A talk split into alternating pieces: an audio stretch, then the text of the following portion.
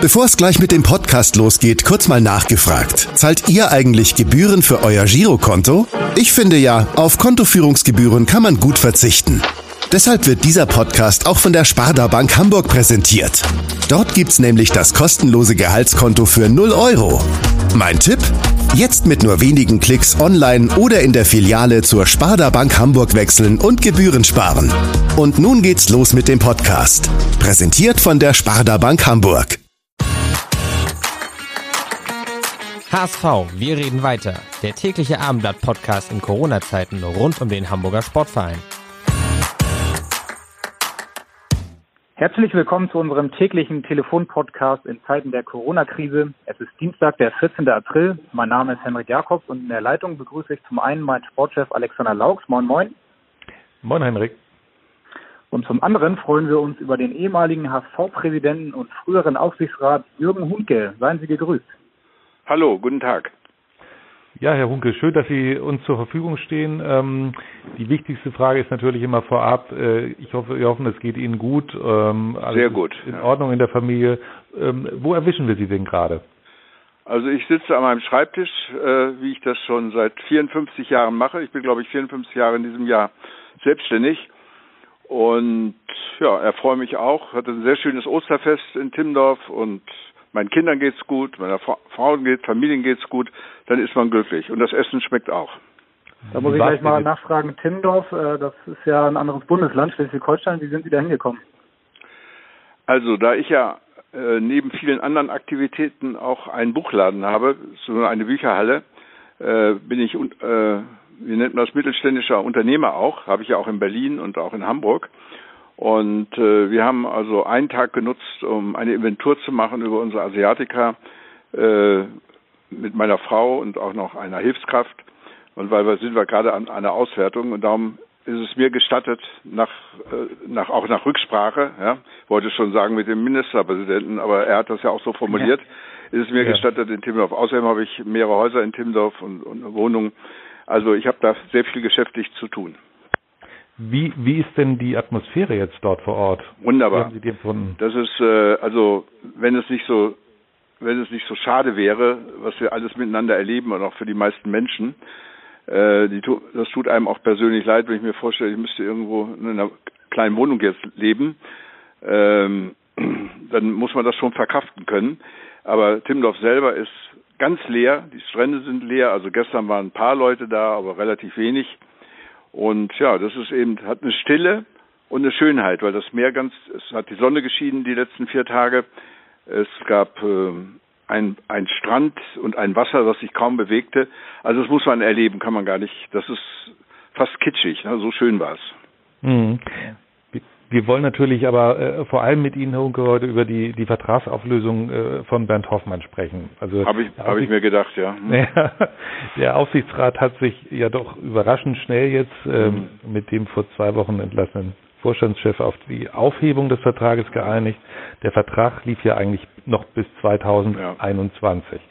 Kommt das für Sie, diese Auflösung jetzt überraschend oder war das für Sie erwartbar? Also, ich glaube, es war sehr schlau von Bernd Hoffmann. Ich muss dazu grundsätzlich sagen, an dem Tag, wo er nicht mehr Vorstandsvorsitzender war, war für mich das Thema Bernd Hoffmann auch erledigt. Ich hielt ihn immer für eine Fehlbesetzung. Ähm, das weiß er auch und das habe ich, glaube ich, auch oft geäußert. Aber der Mensch Bernd Hoffmann, äh, das ist ja wieder eine andere Person. Dem wünsche ich trotzdem alles Gute. Aber das muss man unterscheiden können und das unterscheide ich also auch. Sie kennen sich ja als ehemaliger Aufsichtsrat äh, mit Vertragsauflösungen aus. Also 2011 waren Sie sogar selbst im Kontrollgremium, als Bernd Hoffmann zum ersten Mal freigestellt wurde. Vielleicht können Sie einmal erklären, wie läuft so ein Prozess überhaupt ab, wenn es um so eine Vertragsauflösung geht?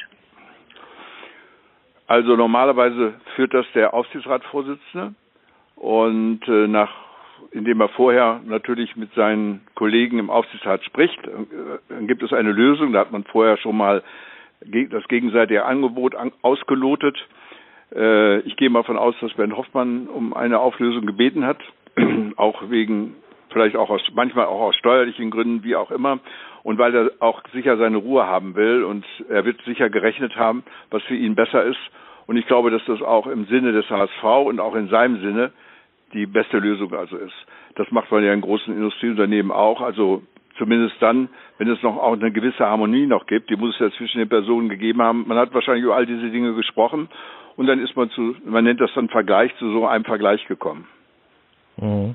Was, was denken Sie, hat sich dann so eine Abfindung, orientiert sich das an seinem Jahresgehalt? Er hat ja jetzt in der in der zweiten Liga äh, rund 500.000 bekommen, hat sie sich dann im Aufstiegsfall noch erhöht. Ähm, ist das dann die Range, äh, die man dann immer nimmt? Das, das ist in jedem Fall anders und individuell. Das hängt auch manchmal von den Steuersätzen ab. Das hängt auch manchmal davon ab, welche Pläne man hat. Man will ja auch frei sein. Er war ja nur erst beurlaubt. Jetzt ist er ein freier Mensch, ja, und kann tun, was er gerne möchte, kann auch beruflich in anderer Weise tätig werden. Also dafür müsste man die Fakten kennen. Das, da möchte ich auch gar nicht spekulieren. Ich finde, es ist eine gute Lösung für alle Seiten. Und ich kann das nochmal sagen, auch wenn man es, weil es vielleicht ein bisschen, ja, ich will sagen, vielleicht ungewöhnlich ist. Äh, ich wünsche ihm trotzdem alles beruflich Gute und er ist ja auch ein Familienvater und er muss natürlich auch dafür sorgen, dass er jetzt die nächsten Jahre noch in, in anderen Positionen ja, erfolgreich wird. Mhm. Sie haben gerade gesagt, Sie kennen die Fakten nicht. Der Fakt ist auf jeden Fall, dass er auch eine Aufstiegsprämie bekommen hätte, wenn die Saison jetzt noch weitergeht und der HSV den Aufstieg geschafft hätte. Andererseits hätte der Aufsichtsrat auch den Vertrag im Falle des Nichtaufstiegs vorzeitig auflösen können. Das klingt ja schon nach ganz spannenden ähm, Verhandlungsvoraussetzungen, oder? Ja, für die für die Medien, wo sie ja sehr wenig im Moment zu berichten haben, äh, ist es natürlich nicht so schön. So hätte man immer wieder die Sache äh, neu ins Gespräch bringen können. Ich kann das nur wiederholen. Ich glaube, äh, wenn man Ziele hat noch und berufliche Ziele wird er sicher haben, äh, dass ein schneller und, und eine klare Entscheidung äh, aus seiner Position genau das Richtige ist und für den HSV am Ende auch. Also man wird da einen Mittelweg gefunden haben äh, und das ist auch ein normaler Vorgang, den kenne ich selber aus meinen eigenen äh, Betrieben, die ich hatte. Ich habe immer einen schnellen Handschlag gemacht. Es gab von mir immer schon ein schöner Satz, der hieß, eigentlich kann ich auf sie nicht verzichten, aber ich versuche es mal ohne sie. Ne? Ja? und äh, und das war auch immer die Basis, früher zumindest, so ist aus meiner eigenen Erfahrung. In guten Zeiten hatte ich ja auch mal 50 Büros und 1000 Mitarbeiter. Äh, dann war auch immer das Tür offen, dann hat man auch weiterhin äh, ein gutes Gefühl, als wenn man im Streit oder im Ärger geht. Ne? Das müsste man, muss man immer ver verzichten, denn Ärger bringt einem gar nichts. Alles läuft ja nach dem Prinzip Ursache und Wirkung. Ne? Ja? Und ich finde, er hat, im, er hat mit diesem Vertrag jetzt eine Ursache geschaffen, äh, wo er auch weiterhin vielleicht sogar am HSV-Leben teilnehmen kann und wird. Sie haben ja, Herr Hunke, eben auch gesagt, dass Sie ihn eigentlich immer äh, für eine Fehlbesetzung gehalten haben. Sie standen ihm ja eigentlich da immer kritisch auch gegenüber. Ähm, rückblickend, wie bewerten Sie denn jetzt seine zweite Amtsperiode?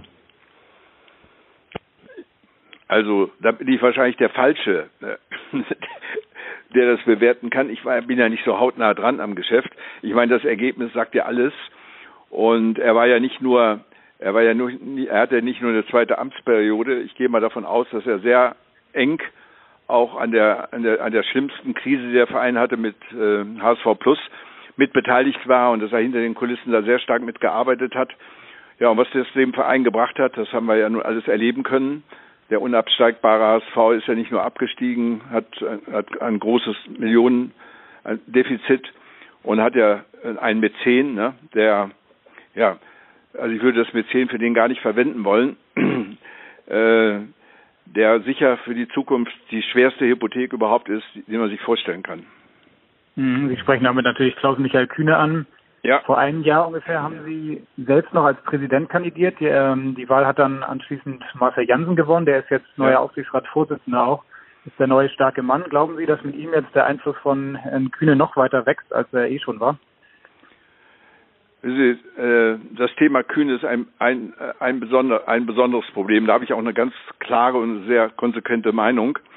Ähm, ich, Sie, nicht, nicht jeder, äh, der mal in Oxford oder in Cambridge vielleicht studiert hat und wo Papi das alles möglich gemacht hat, äh, das bedeutet nicht immer, dass man in anderen Bereichen des Lebens auch Erfolg hat. Also ich habe mit, ich kann mich gut mit 15 erinnern, da habe ich für 20 Pfennig jeden Tag Tennisbälle aufgesammelt und samstags morgens Kirchenblättchen verteilt. Äh, wir, wir, ich spreche, wir sprechen aus unterschiedlichen Ebenen. Nur für mich ist Fußball, das muss ich mir da sagen, Liebe, Begeisterung, Faszination und keine Erpressung.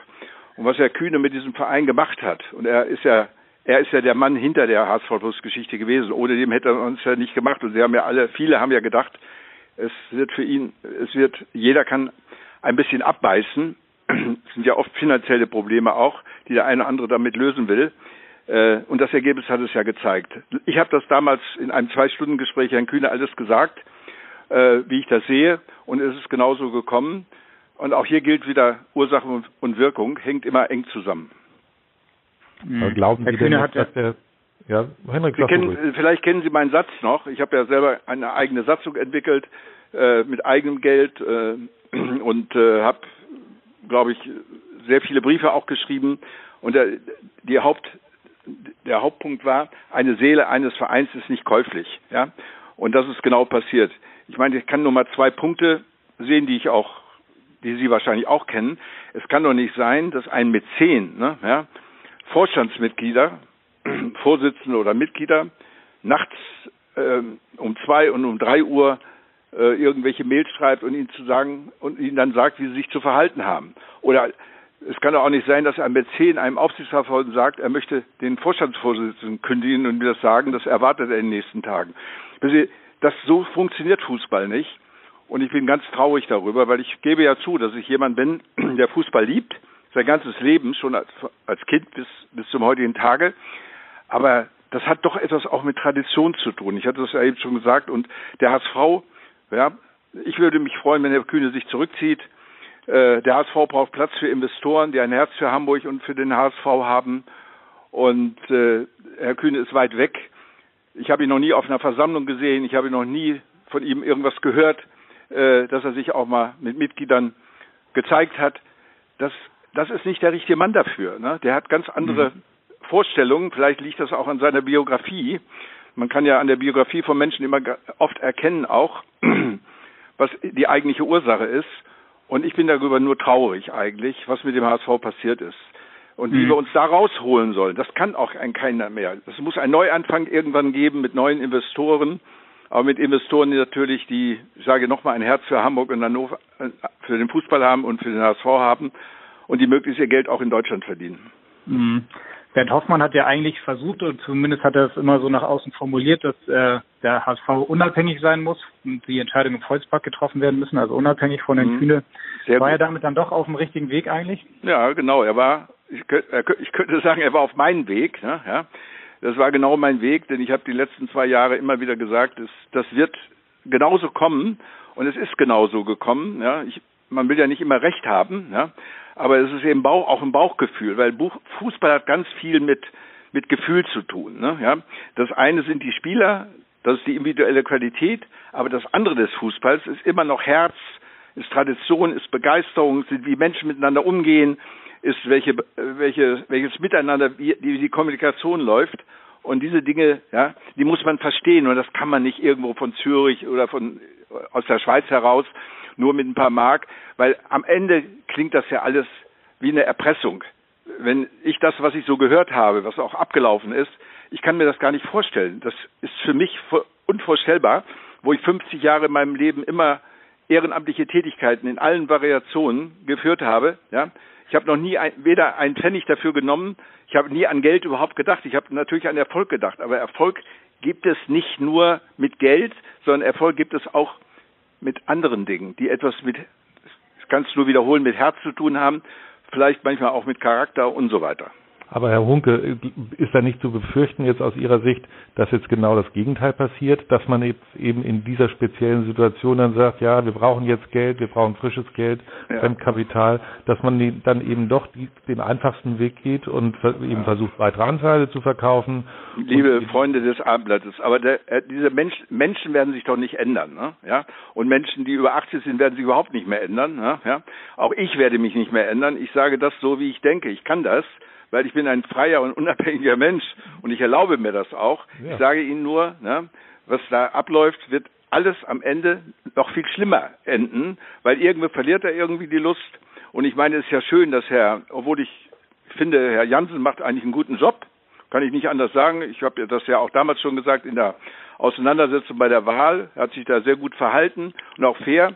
Ich vermute mal, dass er so, ja, wie könnte man das, ich will nicht zu frech sein, aber ich glaube, der Kühne sieht ihm mehr vielleicht wie ein Sohn und äh, vielleicht ist das die Chance. Aber Herr Jansen muss Herrn Kühne bitten, dass er die, den Verein jetzt entschuldet und nicht immer neue Forderungen stellt, den Verein entschuldet. Das ist für ihn so, so wenig, als wenn ich meinem Theater im Monat 50.000 oder im Jahr 50.000 Euro gebe oder 100.000. Das ist viel weniger. Ja? Er hat im Verhältnis. Und ich hm. meine, Mäzen heißt ja auch, dass man etwas gibt das muss auch ein bisschen wehtun. Das darf nicht nur einfach, das ist ja ein Almosen. Und er soll den Verein entschulden, er soll ihn wieder in die Position bringen. Mensch, was hat dieser Verein 120 Jahre eine schöne Zeit gehabt? Er ist nie abgestiegen, war immer vorne. Hat, ich meine, ich habe in der, in der, ich habe in der New York Times über ihn gelesen, in der Bangkok Times. Damals ging es um die HSV AG. Ja, wir haben immer auch Ideen gehabt, Visionen gehabt. Ne? Ja? Aber davon ist doch nichts übergeblieben. Alles durch HSV mhm. Plus und alles durch ein paar Leute, die selber dachten, sie kommen irgendwie ohne Arbeit und ohne Fleiß und ohne Erfolg ans Geld. Mhm. Das ist die Wahrheit. Ja, das Thema Geld und das äh, Thema HSV werden wir natürlich weiterhin ähm, verfolgen und kritisch begleiten. Ja, Herr Hunke, vielen Dank auf jeden Fall für das Gespräch. Ja. Bleiben Sie gesund vor allem. Hoffentlich, hoffentlich war es nicht zu schlimm für Sie. Nein, ich schließe mich an. Vielen herzlichen Dank, Herr Hunke. Okay, machen Sie es gut. Genau. Bleiben Sie wir melden uns dann morgen tschüss, wieder. Dann ja.